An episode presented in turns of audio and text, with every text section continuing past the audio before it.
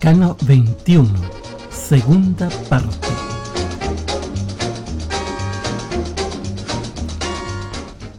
Continuaremos con reflexiones relacionadas con la lámina o arcano número 21 del tarot denominada popularmente como el loco, analizando el tarot desde un punto de vista predictivo como una herramienta de análisis, reflexiones sobre nuestra mente más profunda y sobre los aspectos más profundos de nuestra vida. No necesitas tener conocimientos previos sobre los arcanos del tarot o sobre el árbol de la vida o cábala moderna. Por supuesto es útil tenerlos, pero igualmente vas a comprender la mayor parte de estas reflexiones. Como habíamos señalado, el simbolismo esencial de esta lámina o esta carta se refiere al conocimiento de sí mismo como el segundo paso fundamental en el camino del crecimiento personal, del retorno hacia nuestro origen, hacia nuestra realidad espiritual.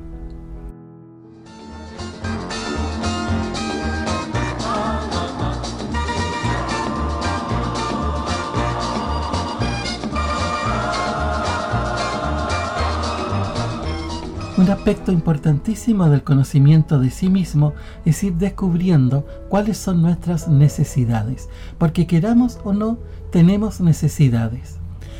Al parecer hay algunas que son esenciales, fundamentales, que vienen con nosotros, y otras que son adquiridas en el entorno en que a nosotros nos toca vivir.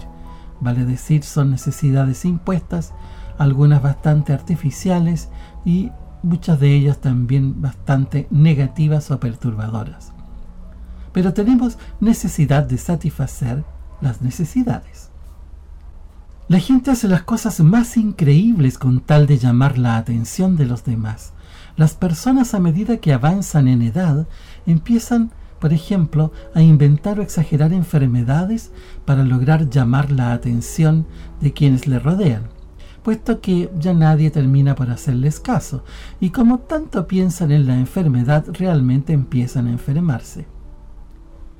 Como los demás ya tienen hastío de oírlas hablar de enfermedades, entonces las exageran más, si es que la tienen incluso.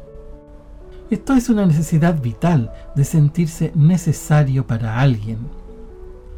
Es fundamental, insisto, aprender a descubrir las necesidades que tenemos y satisfacerlas de manera correcta, y no llegar un día en que sentimos que no somos necesarios para nada ni para nadie. Sabemos que cuando alguien no se siente necesario, pierde la motivación por vivir. La sociedad moderna nos inculca necesidades falsas nuestro sistema económico se sostiene en la medida que la gente consuma. Si nadie compra, la economía se viene abajo, de modo que hasta la salud y la educación se sostienen en la medida que sigan siendo negocio para alguien. Esta situación lleva a que muchas personas se sientan más seguras si cambian seguido de vestimentas, y ojalá que sea de marcas conocidas, tener más zapatos, más pulseras, más joyas, que sus dispositivos estén actualizados, que haya muchos objetos en la casa, etc. Para ello trabajan todo el día. Llegan tarde y a ver televisión, comer algo, recibir noticias perturbadoras, duermen, se levantan, comen algo, van al trabajo y así. Tanto estrés, naturalmente, va provocando enfermedades y hay que tener además dinero para pagar por planes de salud, tener médicos, a veces hasta psiquiatras, comprar medicamentos, con lo cual hay que trabajar más tiempo, más horas, más días, más años. Con todo esto se empieza a tener la ilusión que son capaces de controlar la vida y sus acontecimientos. Sin embargo, cualquier día sucede un imprevisto, la naturaleza cambia, la sociedad cambia, las condiciones laborales se modifican, la salud se altera. El cambio es inherente a la vida misma, así que un día se descubre que no se tenía el control y que aquello en que se sostenía la existencia resulta ser frágil, inestable e inseguro. Tal vez en algún momento no quede mucho tiempo para vivir realmente, para estar con la gente, para compartir y para disfrutar de las cosas simples de la vida. De modo que en este conocimiento de sí mismo, volverse al interior de sí para comprender cuáles son las necesidades esenciales que como ser humano y ser espiritual debo satisfacer, no es tan simple como parece. ¿Cuáles son realmente las necesidades básicas y fundamentales? ¿Cuáles son las necesidades del ego o personalidad? ¿Cuáles son las necesidades del ser espiritual que cada uno es? Según las respuestas que se encuentren, así se determinarán los caminos de la vida.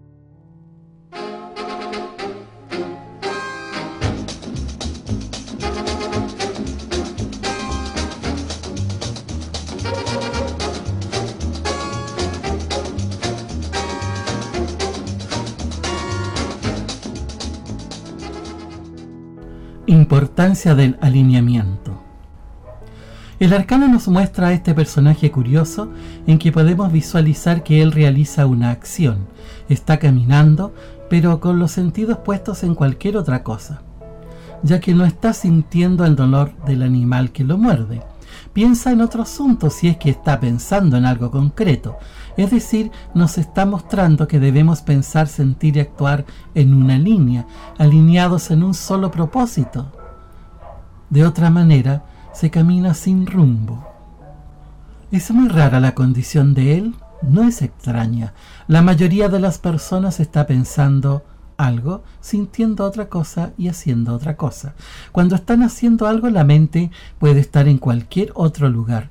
Hasta cuando se está conduciendo un vehículo, de pronto se dan cuenta que han pasado cientos de metros y no fueron conscientes de cómo estuvieron conduciendo. Y ahí sí que puede ser grave porque hay muchos accidentes producto de esta distracción. Por lo menos el pensar, sentir y actuar de manera descoordinada produce una ineficiencia en la vida. ¿Cuántos están leyendo un libro, por ejemplo, y al rato se dan cuenta que no saben lo que leyeron? ¿Cuántos encienden el televisor y no lo ven? Lo hacen solo para que haya ruido. ¿Por qué tienen que tener siempre algo encendido que haga ruido? Se suben a un vehículo y encienden su radio. Llegan a la casa y encienden otra vez el televisor, aunque no escuchen ni observen. ¿Por qué? Por miedo a estar solos. ¿Y por qué es el miedo a estar solos? Para no pensar en sí mismos, porque no tienen la costumbre de observarse. Les da miedo. Puede que se encuentren con sorpresas, entonces hay que meter bulla para no pensar, para no meditar, para no reflexionar. Sin embargo, es fundamental para tener una vida feliz, conocerse más a sí mismo. Conviene de vez en cuando apagar el televisor o la radio y hacerse una observación de sí, pensando, sintiendo y actuando en ese comportamiento de observación de sí. Y cuando hay que trabajar o hacer algo, estar con todos los sentidos y la emoción puesta en lo que se hace y pensando en lo que se hace o cuando se estudia hacerlo con emoción positiva, con buenos hábitos, buenas posturas, con un actuar correcto para lo que estamos haciendo.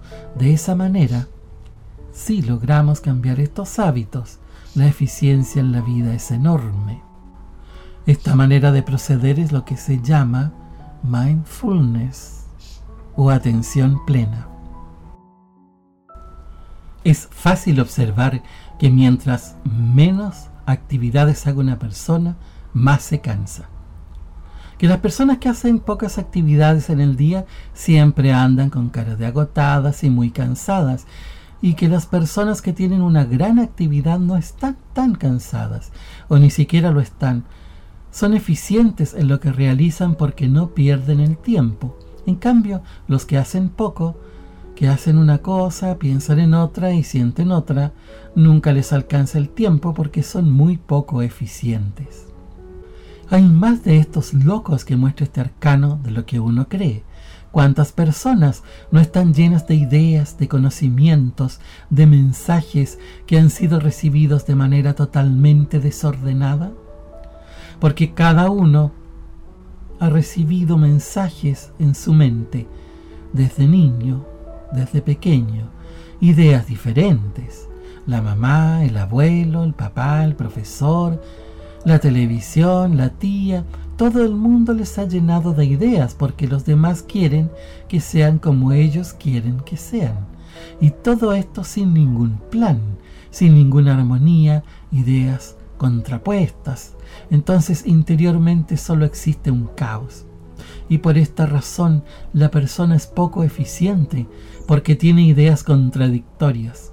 A veces desea hacer algo de una manera y algo interior lo impulsa a no hacerlo, o de hacerlo de modo distinto, o quiere intentar una acción y le da miedo hacerlo, porque alguna vez alguien le grabó un mensaje como ten cuidado con hacer tal cosa, porque puede sucederte esto o lo otro. Con tantas ideas revueltas, una persona puede sentirse abrumada. ¿Sabes? que un imán, supongamos que tenemos una barra de hierro imantada, tiene una serie de moléculas. Cuando se imanta un fierro, las moléculas interiores se alinean todas de una determinada manera. Todas tienen su polo positivo a un lado y el negativo al otro. Y que cuando el fierro no está imantado, estas mismas moléculas se encuentran de manera aleatoria, desordenada. Cada molécula es un imán, cada una tiene un polo positivo y uno negativo. Pero al estar desordenadas, sus fuerzas se contrarrestan y no producen ningún efecto, no atraen ni rechazan nada. Pero cuando se imantan, como todas se alinean, ocurre que todos estos pequeños imanes hacen la misma fuerza en la misma dirección y sentido. Apuntan todos al polo positivo por un lado y todos al negativo para el otro. Se suman los efectos y tenemos entonces un imán. Así, una persona que durante toda la vida ha recibido mensajes, condicionamientos e ideas de manera desordenada y sin ningún plan específico es como un fierro cualquiera en que todas esas ideas se contrarrestan unas a otras. Pero el sujeto que aprende a limpiar su desván, a alinearse, a ordenar sus creencias, pensamientos y objetivos, al alinearlos, produce una fuerza y se transforma en una persona creadora y atractiva. Atrae como el imán y rechaza como el imán lo que no necesita o no le conviene.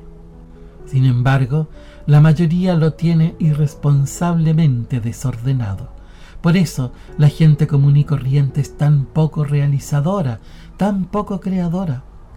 En consecuencia, los líderes y los creadores son pocos, y la inmensa mayoría sigue o hace lo que los otros dicen que haga o utiliza lo que otros crearon.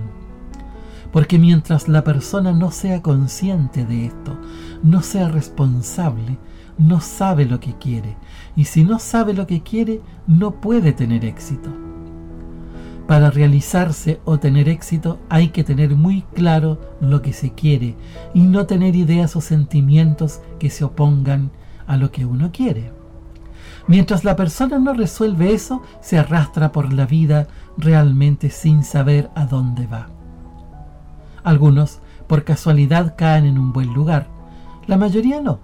Las personas se dejan llevar en la vida simplemente por impulsos, por instintos, emociones por donde la vida los lleva, por donde Dios quiera, irán a decir.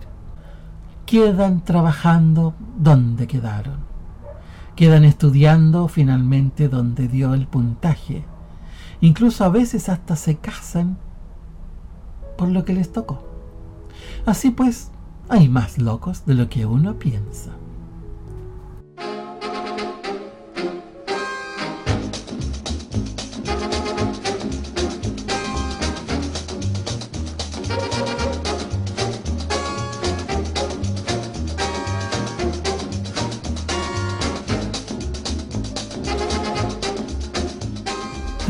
Explicar a continuación un par de prácticas sencillas de mindfulness o atención plena.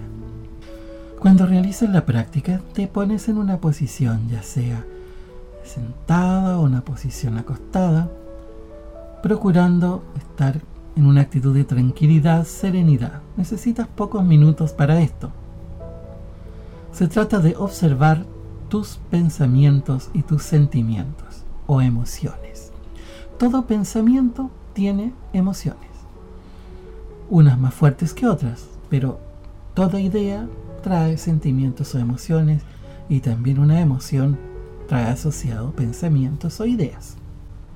Y en nuestros días estamos sometidos a una gran cantidad de emociones perturbadoras, negativas, pensamientos negativos. Ya hemos dicho que es tan fuerte esto, especialmente en esta época, que más inconsciente que conscientemente se suele hacer ruido. Las personas hacen ruido, encienden radios, televisores, hacen cualquier cosa porque les hace sentir más cómodos que en un lugar con silencio. Entonces en la vida diaria se llenan de ruidos. ¿Por qué? Porque está, hay mucho, como hay mucho pensamiento y emoción perturbadora, estas se van quedando dentro de sí. Entonces tú sin darte cuenta puedes llevar una pesada mochila de emociones perturbadoras y sin darte cuenta buscas reprimirlas, enmascararlas para poder seguir tu actividad diaria, para seguir con tu vida. Y el ruido, claro, evita volver dentro de sí y darse cuenta de toda esta perturbación que hay.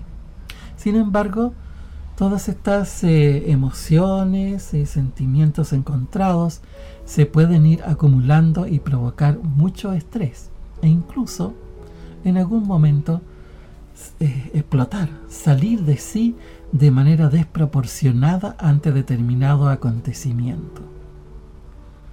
Para después, claro, arrepentirse, darse cuenta que no era para tanto, pero ya se había estallado emocionalmente porque la presión es tan fuerte que en algún momento toda esta energía emocional tiene que salir. Esta práctica ayuda entonces a descubrirlas, sacarlas al aire y liberarse. Porque cuando tú vas a limpiar una suciedad, quieres dejar un lugar limpio, ¿qué es lo que haces? Iluminas el lugar y pones a la luz la suciedad, la haces visible y así la puedes retirar. Bueno, esto mismo se hace con las emociones. Y es común al practicar eh, las, primeras veces mindfulness sentir em-, emociones más bien perturbadoras, malestar, tristeza, ansiedad especialmente. Y esto es completamente natural. No debe preocuparte ni desanimarte porque es natural y lógico. Entonces, la práctica consiste en que tú te enfrentes a estas emociones perturbadoras, a estas emociones negativas, observándolas como si estuvieras investigando Observa cómo son, cómo se sienten, cómo se comportan, sin intentar ni reprimirlas ni eliminarlas, simplemente ponerlas a la luz. Y ayuda también a que tú le pongas nombres. Esto se llama así y esto se llama de esta otra manera. Cuando ponemos nombre a algo, lo hacemos más manejable, nos resulta menos extraño. Así vas a ser capaz de dominar mejor esas emociones. Porque la idea es que ni los pensamientos y las emociones te manejen, sino que tú, tú, ser espiritual, tu yo superior, tu chispa divina, tu esencia, como quieras llamarla, ese es el ser superior que tú eres, el que use como instrumento los pensamientos y las emociones. Y no que tu vida sea conducida por emociones y pensamientos. Si realizas esta práctica durante algunos días, vas a ser capaz de identificar varias emociones perturbadoras que hay en ti y también los pensamientos negativos, por lo tanto, que se van acumulando en el día. Incluso vas a notar que los primeros días empiezan a aumentar, pero esto es una ilusión.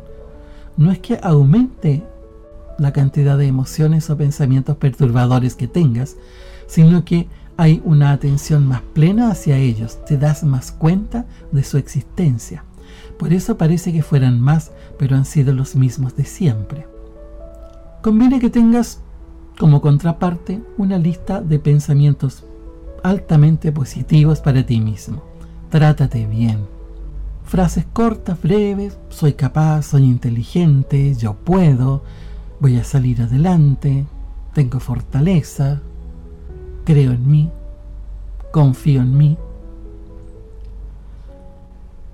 Ya que estás recibiendo todos los días una hipnosis negativa con pensamientos negativos que los medios de comunicación te entregan, que las demás personas te entregan, que los noticieros te entregan, porque las noticias negativas son las que venden. Pero ese es un sesgo de la realidad, porque lo inmensamente mayoritario es positivo, hay gente buena, constructiva, hay acontecimientos muy hermosos, la humanidad progresa, la civilización avanza, pero eso no, no es noticia, no tiene el impacto de las noticias negativas. Por eso tenemos una visión muy equivocada de cómo es la sociedad realmente. Por eso tienes una gran cantidad de pensamientos y emociones perturbadoras. Muy bien, ahora los vamos a ir limpiando. Primero entonces, vas aprendiendo a darte cuenta que las tienes, a observarlas con tranquilidad, con serenidad, no pretender ocultarlas ni reprimirlas. Segundo, elaboras pensamientos positivos transformados en frases positivas. Y la tercera parte, cada vez que identifiques un pensamiento negativo o tóxico, y te va a ser cada vez más fácil darte cuenta, cada vez que te des cuenta, que aprecies que aparece, mira hacia arriba y hacia la izquierda sin mover la cabeza, como si alzaras la vista arriba a la izquierda. Y en esos momentos ese pensamiento tóxico habrá desaparecido y lo reemplazas inmediatamente por alguno de tus pensamientos positivos. Listo, una fracción de segundo y lo haces. Cada vez que te des cuenta, lo haces. Esto se va transformando al poco tiempo en una actitud, en un hábito permanente. Aparece, o diría yo, apenas empieza a aparecer, un pensamiento tóxico miras hacia arriba inmediatamente porque te das cuenta, miras hacia arriba, hacia la izquierda, desaparece y lo reemplazas por algo positivo. Finalmente, a los pocos días, haces lo siguiente. Sigues practicando todo esto, pero empiezas a agregar lo siguiente. Al comenzar el día, te miras al espejo, sonríes, te dices frases agradables y positivas y te repites, hoy tengo una actitud mental positiva. Y diversas frases que tú tengas. Voy a tener un lindo día, voy a ser feliz, voy a llevar alegría a las personas con quienes me encuentre, etc. Así, tu día comienza mejor y seguramente te va a ir mejor. Vas a estar más feliz, más exitoso, más eficiente. Vas a llevar el virus de la felicidad alegría y positividad a las personas que te rodeen y las vas a contagiar con esta positividad que además se te va a devolver a ti y todo va a ir mejor. Suele suceder que las prácticas más efectivas son muy sencillas y puedes tú restarle importancia. En esto no necesitas posturas especiales, de una religión especial, ni seguir a nadie, lo haces contigo mismo, así de simple, en cualquier momento, y es altamente efectiva, pero hay que hacerla.